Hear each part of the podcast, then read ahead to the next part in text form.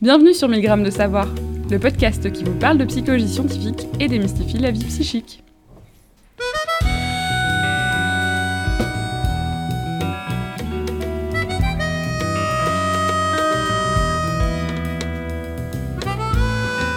Bonjour, euh, je suis Olivier Klein, je suis professeur de psychologie sociale à l'Université de Bruxelles. Bonjour, euh, je suis Nathanaël Friand, je suis chargé de cours en sciences de l'éducation à l'Université libre de Bruxelles. Et nous recevons aujourd'hui Jean-Claude Croiset, qui est professeur dans le domaine de la psychologie sociale à l'Université de Clermont-Auvergne. Et comme Yolanda Yeton, que vous avez entendu dans un épisode précédent, euh, il s'intéresse aux inégalités et en particulier euh, dans le domaine de l'éducation, euh, dans le milieu scolaire. Bonjour Jean-Claude. Bonjour. Vous avez publié en 2016 un, un livre avec, avec Mathias Millet euh, qui intitulé L'école des incapables, mhm. euh, la maternelle, un apprentissage de la domination. Alors je trouve que c'est un titre qui est un peu choc comme mhm. ça. Euh, est-ce que vous pourriez expliquer un petit peu le, ce titre choc? Comme, comme dit un personnage célèbre dans un film célèbre, La vie c'est d'abord des rencontres, j'ai eu l'opportunité de, de rencontrer après mon départ de Clermont-Ferrand et pour Poitiers, de, rencontrer un, collègue qui est devenu un ami, euh, qui s'appelle Mathias Mier, qui est sociologue. Et lorsqu'on s'est rencontrés, on s'est rapidement rendu compte qu'on ne parlait pas complètement la même langue, mais qu'on était un peu intéressé par les mêmes objets. Euh, et l'amitié euh, ben, qui nous lie depuis nous a conduit à collaborer et m'a conduit par exemple à faire des choses que moi je n'avais jamais faites, en l'occurrence aller dans des classes, faire des observations, faire des entretiens, je ne peux pas dire que euh, j'ai l'expertise me permettant de faire des entretiens euh, qui soient scientifiquement euh, acceptables, mais en tout cas, lui a pu en faire, etc. Et je, et je me suis rendu compte de... donc, voyez, il faut comprendre, venant de la cognition sociale pure et dure, et se retrouver dans une situation où on réalise à quel point un entretien, une observation, peut être complémentaire en fait d'un même projet scientifique. Donc euh, on a obtenu un financement, euh, un financement qui nous a conduit à, euh, faire un travail sur, les maternelles.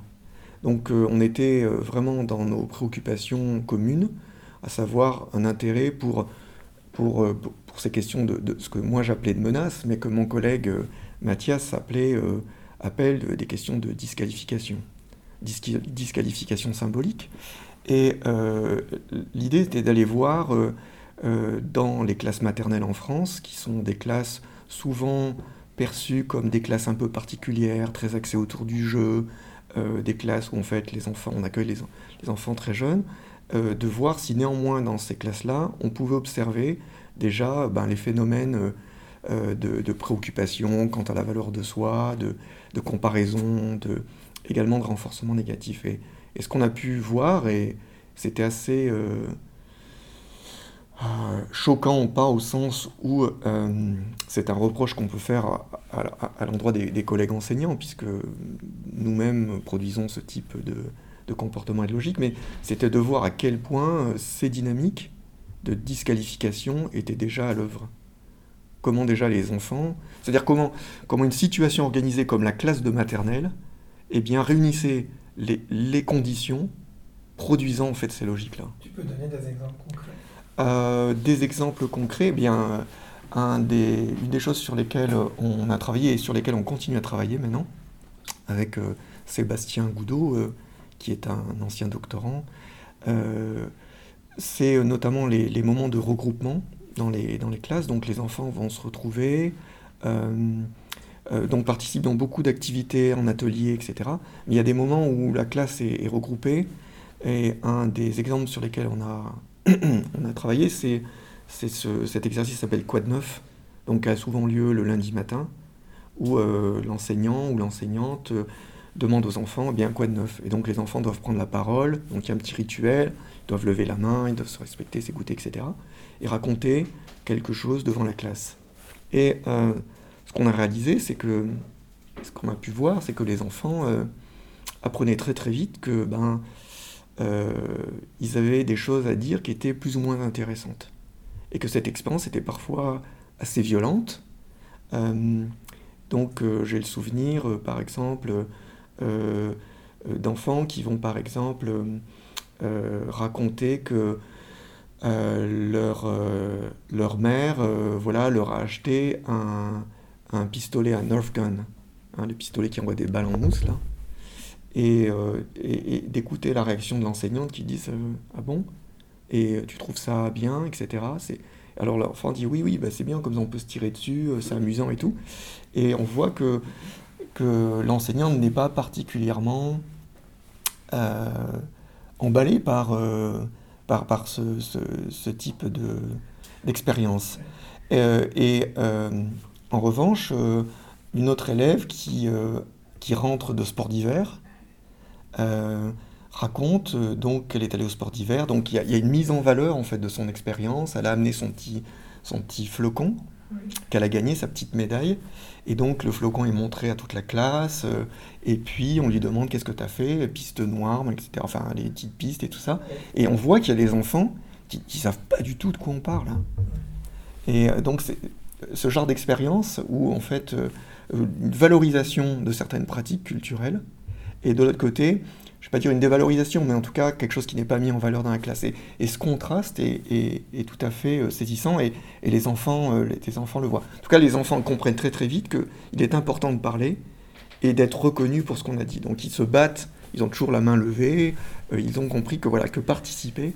Et donc c'est un phénomène tout intéressant de voir que dans des classes où les enfants sont aussi jeunes, on a euh, un dispositif qui rend saillant en fait euh, les dynamiques de comparaison, que ce qui est perçu par les élèves c'est quelque chose de très et les enseignants et par euh, c'est comme si en fait les comportements révélaient des caractéristiques individuelles, hein, un peu des, la nature profonde des élèves, on dit on dit l'essence un peu des élèves, et que sur cette base-là, les enfants en fait se situaient dans une hiérarchie et en fait vivaient euh, euh, les conséquences de, ce positionnement. donc euh, c'est corrélé avec la classe sociale. C'est absolument corrélé avec la classe sociale. quand, ce qui est tout à fait saisissant, c'est notamment dans le livre, il y a un passage où on, on montre la manière dont les élèves sont décrits par les enseignants, mais bien sûr sans aucune référence à la classe sociale. Donc tel ou tel enseignant va dire cet élève est vif, il est curieux, elle est curieuse, elle participe, etc. Et puis il y a d'autres élèves, bon, ils sont lents, ils font pas attention, ils n'arrivent pas à rester sur leur chaise, etc. Et alors on a, on a un passage dans le livre où on a mis euh, entre parenthèses la profession des parents de tous les élèves et on a fait, on a regroupé ceux qui se comportent d'une manière qui est valorisée, par l'enseignant et puis euh, d'une manière qui est en fait euh, des comportements davantage problématiques. Et c'est tout à fait saisissant de voir que on a une partition assez fidèle euh, de, l'origine sociale, en fait, qui détermine pour partie. Alors, je suis pas en train. Alors, on a, beaucoup discuté sur le titre du livre, hein, pour revenir au titre du livre. Je suis pas en train de dire que, l'école ne fait que ça. Hein. Je crois que c'est très très important de dire ça. L'école euh, a permis à tout un tas de, personnes et d'élèves, en fait, euh, eh ben, d'échapper d'une certaine manière à leurs conditions d'origine. Euh, je pense en être un exemple, mais euh, voilà, donc il y, a plusieurs logiques qui sont à l'œuvre et, dont celle-là. Est-ce que vous avez des pistes pour l'action? Est-ce que ces recherches aboutissent à des pistes pour l'action, pour y faire quelque chose? Les pistes pour l'action, alors ça c'est c'est vraiment une question difficile. et là, c'est voilà, j'ai j'ai ma formation scientifique qui, pèse de manière écrasante sur mes épaules, qui m'amène à, être extrêmement prudent. Euh, ce que nous faisons, c'est euh, de réunir des, des, données, de créer des conditions qui nous permettent de comprendre ce qui se passe. Euh, il semble que, que, que l'école ou les situations scolaires soient traversées par cette, cette idéologie méritocratique cette, cette, cette, conception très euh, naturalisante en fait de ce qui se joue. Tu, peux expliquer en mot peut-être plus simple ce que tu entends d'une part par idéologie méritocratique et par conception naturalisante peut-être pour, pour les auditeurs Oui, euh, perception, euh, enfin idéologie méritocratique, donc c'est cette idée qui, qui, est, qui, est une, qui, est, qui, est, une vieille idée, mais en tout cas qui, qui, qui, tend à, à, à à, proposer l'idée que la société, les sociétés aujourd'hui sont davantage structurées sur la base du mérite individuel que sur des déterminismes comme par exemple l'origine sociale. Mmh. le mérite étant défini, alors bon, un, des auteurs qui a travaillé là-dessus, c'est Michael Young qu'on cite souvent en 1958, c'est un pamphlet dont je conseille vivement la lecture, euh, où il fait un peu il écrit quasiment un épisode de Black Mirror, euh, où il imagine en fait ce que donnerait une société entièrement basée sur la méritocratie, et il définit euh, le mérite comme la conjugaison de l'effort et du talent. Et donc cette idée que voilà, la société d'aujourd'hui, elle est moins inégalitaire qu'avant parce que elle accorde davantage de place au mérite dans la promotion des individus et notamment des élèves à l'école. Donc, euh, à l'école, il est clair que cette, euh, cette, idéologie selon laquelle, en fait, ce serait surtout euh, les efforts fournis par les individus et leur conjugués à leur talent qui détermineraient leur trajectoire sociale, elle est, elle, est, extrêmement prégnante. Et, et, en fait, on peut dire que l'école institutionnalise aussi d'une certaine manière cette idéologie, puisque euh, ben, elle, sélectionne les élèves sur la base de leurs résultats, en faisant, entre guillemets, fi de leur origine, puisque on crée des conditions pour que, euh, on parle d'égalité des chances, on organise un concours, c'est une compétition, tout le monde a le même point de départ, tout le monde a la même ligne d'arrivée, tout le monde suit le même cours, puis on déclenche le chronomètre et on obtient une, une hiérarchie qui, tout est réuni pour qu'en fait, on, on, ne puisse que l'attribuer à des différences interindividuelles. Je, dis souvent, mais ça renvoie aux travaux sur l'attribution causale, hein, c'est-à-dire la manière dont nous fonctionnons pour, euh, euh, pour, pour, définir les causes des, des, comportements que nous, observons. C'est vraiment la, la, la, mise en œuvre optimale d'un dispositif permettant de faire des attributions internes, c'est-à-dire un dispositif qui, de, qui, de, qui, situe la causalité des comportements dans les individus et pas dans la situation, pas dans l'environnement. Donc grâce à l'idéologie méritocratique, la réussite ou l'échec va être attribué à des qualités euh, de la personne. Mais selon toi, ce que tu montres, je crois, dans tes travaux, c'est que c'est un mythe. L'école n'arrive pas à, finalement égaliser les chances. Et donc, ceux qui arrivent en premier à l'arrivée euh, restent quand même souvent ceux qui étaient privilégiés au départ. Oui, tout à fait. Tout à fait. Et donc il y a des mécanismes dans la classe dont tu as parlé qui vont contribuer à ça, notamment la comparaison sociale. C'est ça, notamment la comparaison sociale, puisque cette idéologie euh, méritocratique qui je, dis, euh, enfin, je disais tout à l'heure en fait, qui, qui, contribue un peu à naturaliser ce qui se passe, c'est-à-dire on va, on va nier tous les arbitraires d'une certaine manière euh, pour se dire, ben voilà, une classe c'est simplement un regroupement d'élèves, on leur donne des exercices et puis ces exercices permettent de repérer qui est, qui est le plus intelligent ou la plus intelligente et qui est le moins intelligent ou la moins intelligente. Et à partir de là, ben voilà, ça va définir les trajectoires qu'ils vont suivre. Et donc on est, grâce à, on a un peu sorti de la question de, de Nathanaël. Donc est-ce qu'il y a moyen finalement de, faire quelque chose contre ça? Est-ce qu'on peut, est peut, lutter contre la comparaison sociale, par exemple? Alors euh, lutter contre la comparaison sociale, c'est une question un peu délicate. Je crois que déjà en préambule, ce que je peux dire sur la question de qu'est-ce qu'on peut faire, il faut se garder d'un travers qui, je pense, euh, euh, marque l'éducation, les recherches sur l'éducation, c'est notre tendance à éducationnaliser les problèmes sociaux. C'est-à-dire à croire que c'est l'école qui va régler les problèmes de la société. Euh, une fois qu'on a dit ça, on peut voir sur la base des travaux que nous avons produits et que d'autres ont produits, en tout cas il y a vraiment une convergence là-dessus, c'est qu'il est clair que les environnements scolaires dans lesquels euh, les enfants sont mis en compétition et en comparaison pour euh, la question de leur valeur scolaire, qui est traduite en termes de, mérite, hein, euh, sont particulièrement problématiques car ils génèrent de fait des, dynamiques de comparaison. Alors souvent on me dit oui mais c'est motivant en fait la compétition, les élèves qui sont, vont avoir envie de réussir plus que leur voisine ou plus que leur ami, etc. Ça, indiscutablement, il y, a des il y a des effets motivationnels de, la compétition. Mais euh, l'argument qu'on essaie de, proposer, c'est que les situations scolaires, par définition, sont des situations dans lesquelles les élèves viennent apprendre. Et l'apprentissage implique euh, enfin, de l'échec et de la difficulté. Et que le souci de la compétition est de, et de, de, de, de, bien réussir est pas compatible avec euh, la nécessité des apprentissages. Mm-hmm. Donc une des recommandations qu'on peut faire, je pense, sans prendre trop de risques du point de vue de ses conséquences, c'est de, non pas de limiter la comparaison, mais c'est de réduire cette, euh, conception, cette vision méritocratique des choses, en, en acceptant le fait que euh, c'est pas parce qu'on est en train d'échouer à une certaine tâche que demain ou après-demain ou dans une semaine, on ne sera pas en réussite sur cette tâche-là.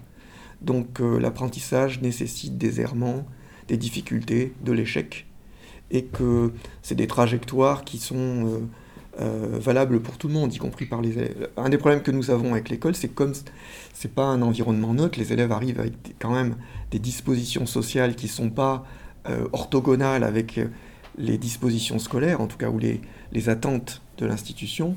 Euh, ben, certains élèves arrivent déjà avec davantage de familiarité sur un certain nombre de tâches. Donc, et cette familiarité est interprétée, à tort, en tout cas de manière erronée, comme euh, une, une, indication d'un talent supérieur ou de, mérite, alors que c'est des questions de familiarité.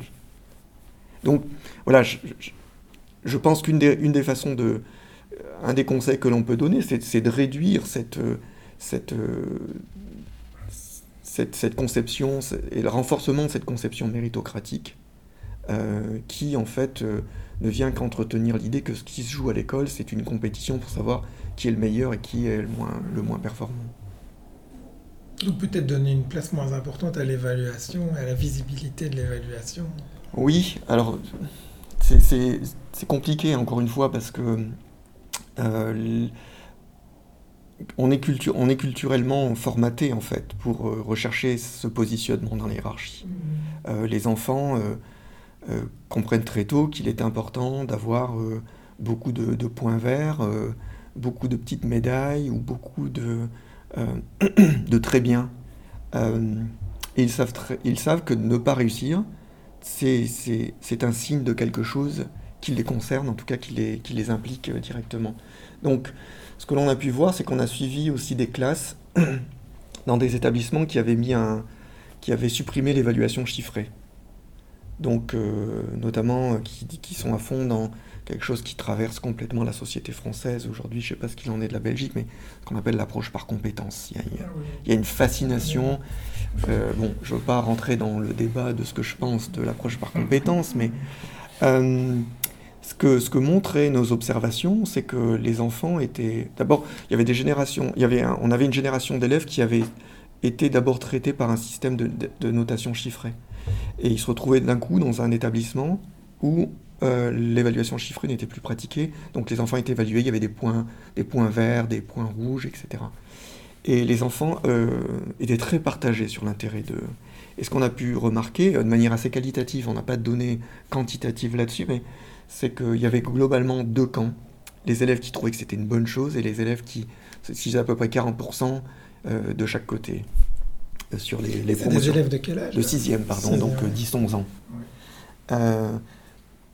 au risque de caricaturer un petit peu la, la tendance, ce que l'on observait, c'est que les enfants issus de. Les enfants qui réussissaient bien n'aimaient pas trop le système de, de points et de compétences, et qu'en revanche, plusieurs élèves qui étaient en grande difficulté avaient manifesté plutôt de l'intérêt en fait pour cette méthode. Ils trouvaient que c'était bien, etc. Parce que ils le disaient eux-mêmes, eh ben, ça réduisait euh, euh, la pression qu'ils avaient sur les épaules, alors que les autres euh, reprochaient souvent. L'argument principal, c'était on ne sait pas ce qu'on vaut. On ne sait pas ce qu'on vaut si on dit voilà, il y, a tout un système de compétences. moi, je ne peux pas savoir ce que je vaux. Donc, un point vert, ça vaut combien de points? Et on a découvert que les enfants ont organisé de manière tout à fait euh, officieuse un système qui permettait de transformer les points en notes. Donc c'est assez révélateur euh, de la nécessité qu'il ne, ne leur vient pas naturellement, mais du besoin de se situer dans cette hiérarchie scolaire. Donc on voit qu'il y a pas mal de paradoxes qui travaillent en fait l'institution, et donc c'est pour ça que je, suis toujours extrêmement réticent à faire des propositions parce que les, situations sont complexes. Et quand je dis euh, qu'elles sont complexes, c'est pas une façon de dire euh, vous, voilà, c'est trop compliqué, vous pouvez pas comprendre. C'est vraiment plutôt un, témoignage de mon humilité en fait quant à, aux dynamiques qui se jouent. Et je pense qu'il faut être extrêmement prudent. Euh, voilà, quant aux recommandations qu'on peut faire. il y avait une, question que, que, j'avais par rapport à. qui est ton lien avec ce, que tu viens d'expliquer. Euh, c'est notamment la complémentarité des méthodes de recherche. Parce que, voilà, je, vois que vous avez collaboré euh, à, deux, à deux chercheurs qui ont des méthodes assez différentes à la base.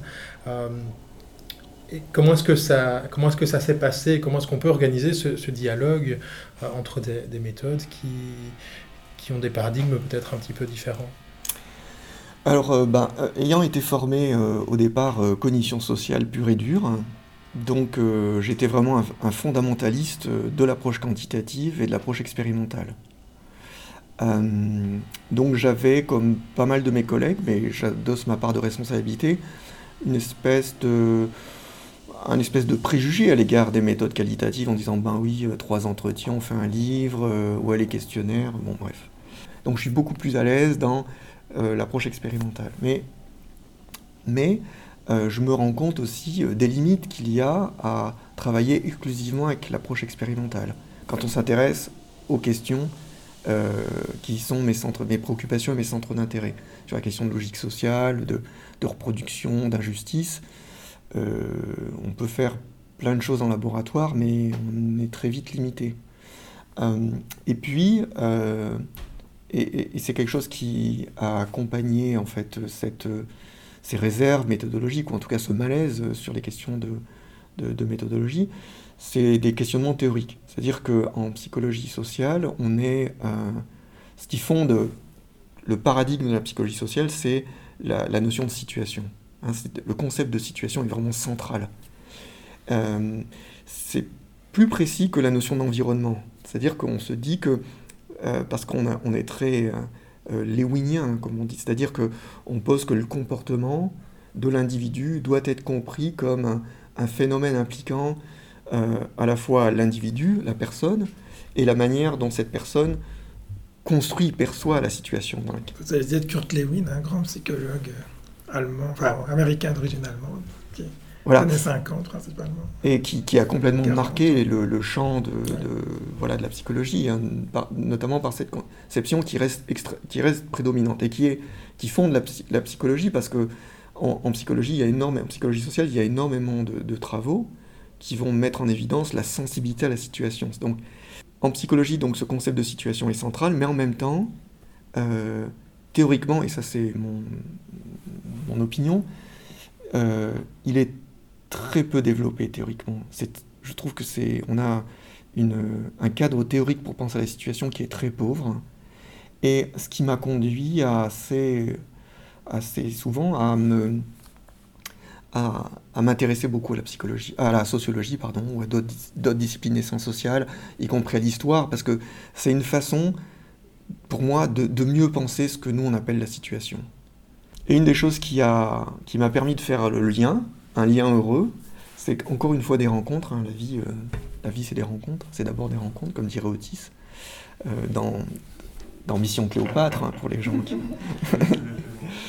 euh, eh bien, j'ai eu l'opportunité de, séjourner pendant une année à l'université de Stanford et en, en, sabbatique. Et à la même, cette même année, c'était au Center for Advanced Study in Behavioral Sciences, qui est un des, un des paradis académiques qui existent sur la planète. Euh, en résidence, il y avait cette année Hazel Marcus et Shinobu Kitayama. Euh, donc euh, deux auteurs dont je connaissais les travaux, mais relativement peu, qui ont développé ce qui est aujourd'hui appelé l'analyse socioculturelle.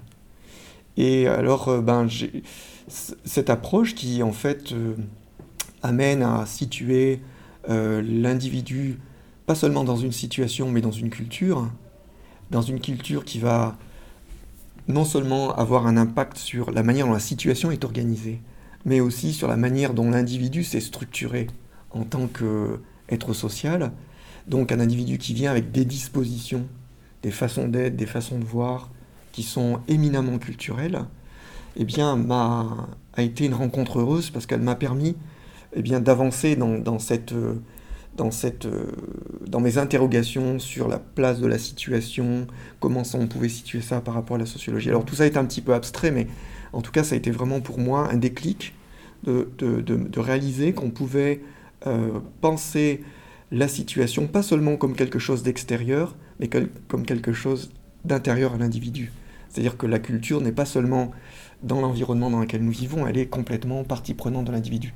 Tu peux, tu peux peut-être, pour, pour, concrétiser, donner un exemple de la façon dont, cette culture peut être internalisée euh, par l'individu euh, alors euh, oui, mais je pense qu'il y a d'abord des, des, On peut en faire l'expérience assez facilement lorsqu'on voyage dans d'autres cultures. C'est-à-dire qu'on se rend compte que ben, les gens ne fonctionnent pas exactement comme nous. Alors, bon, j'ai eu la chance d'aller à plusieurs reprises aux États-Unis, d'y passer un petit peu de temps. Euh, et j'aime bien euh, donner cet exemple-là parce qu'il me semble être très... Euh, bon, sans dévoiler des secrets d'État, mais ma femme est américaine et donc j'ai eu l'opportunité, j'ai la chance d'avoir une famille en France, une famille aux États-Unis. Et une chose qui a toujours été très troublante pour moi, c'est le rapport au repas. le rapport au repas, c'est-à-dire que je viens d'une culture où euh, nous, le, repas est un moment social, c'est-à-dire que on va rechercher la compagnie de collègues, par exemple, pour les déjeuners, où on va euh, participer à des repas, euh, où les gens vont s'asseoir à peu près en même temps à table, manger à peu près la même chose, et échanger autour du repas, et ensuite on débarrasse de manière plus ou moins collective, bon bref. Euh, et alors, c'est quelque chose qui m'a beaucoup perturbé aux États-Unis, c'est que ce rapport au repas n'existe pas. En tout cas, est, est, beaucoup moins fréquent. Il y a des grands moments, des grands moments festifs où les gens se retrouvent, mais ce moment. Et donc, j'étais très perturbé parce que bah, j'étais toujours dans l'attente de ce moment-là en disant, mais quand même, euh, on peut pas comme ça, chacun ne peut pas manger dans son coin au moment où il a faim, ce qu'il a envie. Il faut que. Enfin, on s'attend, non? Donc, j'étais perturbé. Et pourquoi je donne cet exemple? Parce que c'est une belle illustration, je pense, de, de ce que les auteurs donc, que j'ai évoqués tout à l'heure, euh, Hazel Marcus et Shinobu Kitayama, euh, euh, disent ou, proposent lorsqu'ils font la distinction entre des conceptions de soi plutôt interdépendantes, des modèles de soi, des façons d'être plutôt interdépendantes, et des modèles de soi plutôt indépendants. Donc, le fait d'avoir été socialisé alors bien sûr, il y a des rapports de classe là-dedans, hein. mais le fait d'avoir été socialisé dans, dans, un environnement particulier nous amène à avoir une conception de nous-mêmes et des comportements qu'on valorise particuliers. Il y a des différences de, de structuration dans ce que les Américains appellent euh, l'agentivité, hein, c'est-à-dire la manière dont on exprime son individualité. Alors, c'est un petit peu caricatural mon exemple, mais c'est pour donner un petit peu cette illustration. Donc ça, j'ai trouvé que c'était vraiment très intéressant parce que ça permettait pour moi de concilier un petit peu euh, cette, euh, la façon de penser cette interaction entre la personne et la situation. Non pas comme deux entités séparées, mais comme deux choses extrêmement imbriquées l'une dans l'autre. Et pour revenir à la question de Nathanaël, ça tu, tu, disais, voilà, euh, j'avais un peu de préjugés vis-à-vis des gens qui, qui faisaient du qualitatif. Est-ce que finalement, tout ce parcours intellectuel t'a amené à, à, finalement avoir une vision beaucoup plus pluraliste de la méthode de, la méthode de recherche? Oui, euh, ben, euh, voilà, tout à fait. Ce que j'ai pu découvrir, c'est que des entretiens, euh, quand ils sont faits par des gens compétents, c'est-à-dire pas par moi, eh bien, sont, constituent une source empirique essentielle notamment pour, pour mettre en évidence, pour, pour documenter ces logiques, ces rapports sociaux, etc. Donc c'est très complémentaire avec d'autres approches plus quantitatives. Je pense que les je trouve que les recherches qui sont faites par l'équipe euh, la socioculturelle, euh, donc euh, Nicole Stevens qui travaille sur les classes sociales dans cette approche socioculturelle, mais Hazel Marcus, mais il y a également Glenn Adams, donc tout ça sont des étudiants de Marcus et qui des gens qui ont travaillé avec Shinobu Kitayama, qui en fait publient dans, des, dans les revues, vraiment les meilleures revues du champ, mais souvent publient des travaux qui à la fois vont, il va y avoir une étude expérimentale et des, études qualitatives. Et je trouve que l'articulation des deux donne une puissance à la démonstration qui est euh, inégalée. Quoi. Et quelque chose, enfin, pour, tout à fait d'accord avec toi, mais quelque chose aussi, moi, qui me fascine dans tes propres travaux, c'est que tu dis, j'ai l'habitude de faire des, expériences en laboratoire, mais je pense que ce qui est remarquable dans tes travaux, c'est aussi que tu, tu, as fait des expériences dans les classes c'est pas uniquement un laboratoire. Donc, je pense notamment à ce que tu nous avais présenté sur les travaux avec Sébastien Goutot.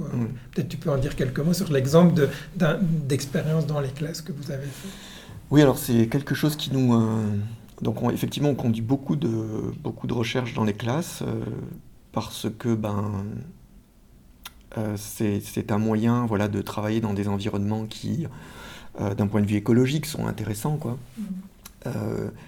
Euh, donc, mais dans des situations qui sont des situations de laboratoire, c'est-à-dire mm. que on va prendre les groupes classes, on va aléatoirement les diviser en sous-groupes, on va s'arranger pour qu'ils fassent un certain nombre de, d'exercices, on va contrôler les inductions, on va avoir, il y a tout un travail préparatoire avec les équipes pour que ce travail soit possible.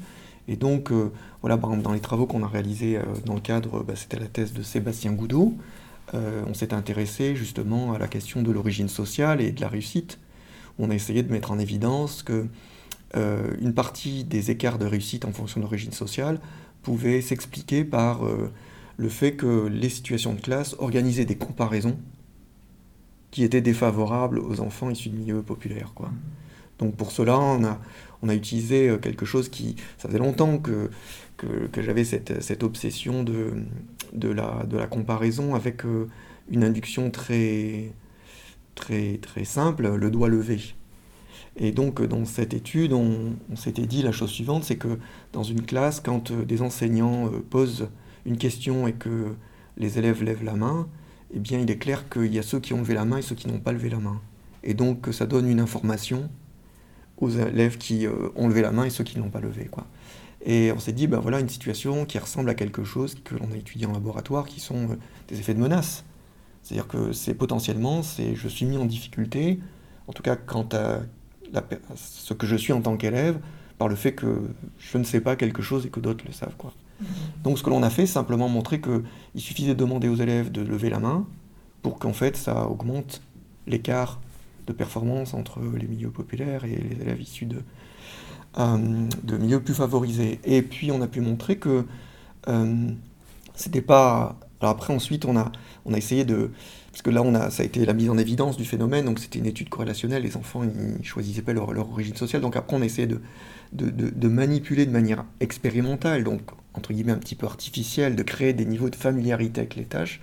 Et on a pu montrer que ce phénomène-là, s'observe aussi quand on crée de manière artificielle euh, euh, un groupe avantagé, désavantagé, sans que les enfants ne soient au courant de ça. C'est-à-dire que le fait d'être confronté à quelqu'un qui réussit parce, et qui donne euh, le signe de cette réussite. En levant la main perturbe les gens qui sont moins familiers avec la tâche et gens moins familiers qui ont été élèves qui ont été moins familiers qui ont été constitués de manière complètement aléatoire. C'est-à-dire et on a pu montrer que ce qui jouait c'était pas tellement le fait de lever la main mais l'interprétation que les enfants en avaient.